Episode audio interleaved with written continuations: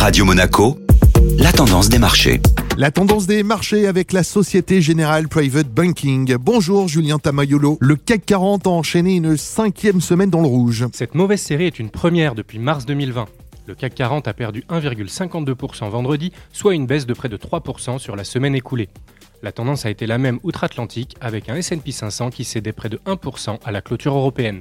La version pour le risque continue sur les marchés, avec pour principal responsable les tensions géopolitiques et celles sur les taux. D'une part, le président de la Fed a exprimé à nouveau sa détermination à lutter contre une inflation toujours trop élevée, quitte à ralentir la croissance économique aux États-Unis. Et en même temps, les investisseurs redoutent que le conflit entre Israël et le Hamas ne s'étende à d'autres pays.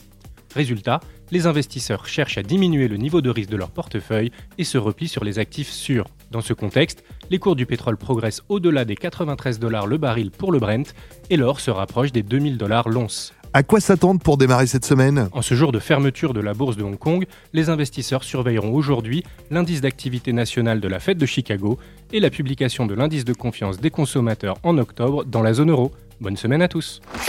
Société Générale Private Banking Monaco vous a présenté la tendance des marchés.